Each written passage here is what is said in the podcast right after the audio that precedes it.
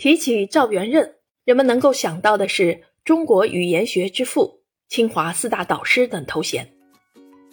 赵元任可谓天才，留学期间他主修数学，又获哲学博士学位，毕业后还曾讲授物理。此外，他精通七门外语，会讲三十三种方言，对音乐乐理也有很深的造诣。之所以能够在诸多领域成为大家，与赵元任的性格气质密切相关。常人眼中艰涩枯燥的学术研究，却被赵元任当成有趣的事业、好玩的工作。他有一个活泼而欢动的灵魂。女儿曾问赵元任为何要研究语言学，他的回答简洁而出乎意料：“因为好玩啊。”同我们印象中的老学究不同，“好玩”这几个字贯穿了赵元任的一生。他曾写下同音文“诗事实诗史”来反对废除汉字，又用微积分、线性代数谱曲。而在赵元任诸多兴趣爱好中，摄影是以往较少被人谈及的。赵元任酷爱摄影，根据他的夫人杨步伟在《杂艺赵家》中回忆，一九三七年，赵元任迁抵长沙，所到之处，他经常举起相机拍摄。以致当地警察怀疑他是日本间谍，后经友人朱金农出面作证，才澄清了误会。而今赵元任生前拍摄的上万张照片，以《赵元任影记》为题，由商务印书馆分批次整理出版。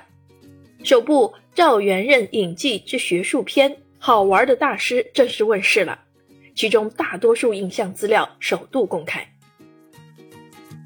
好玩的大师分为留学十年、忙碌的一年、环绕地球到中国、清华国学研究院、中央研究院十余所、流离转徙、海外平踪七章。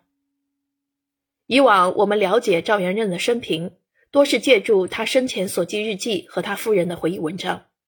如今，数量丰富的图像资料经过整理出版，立体。直观地还原出赵元任人生中的重要节点与生活片段，使我们得以更加具象地了解这位学术大师的精神气质与传奇人生。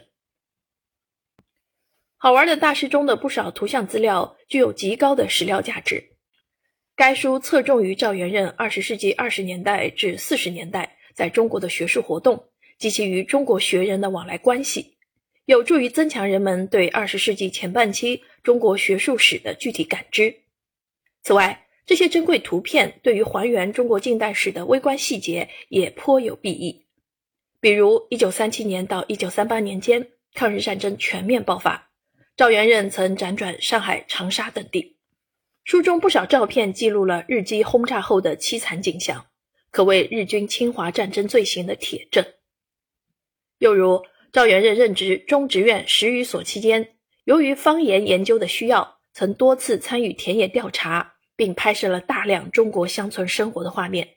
这在今天已是难得一见的宝贵资料。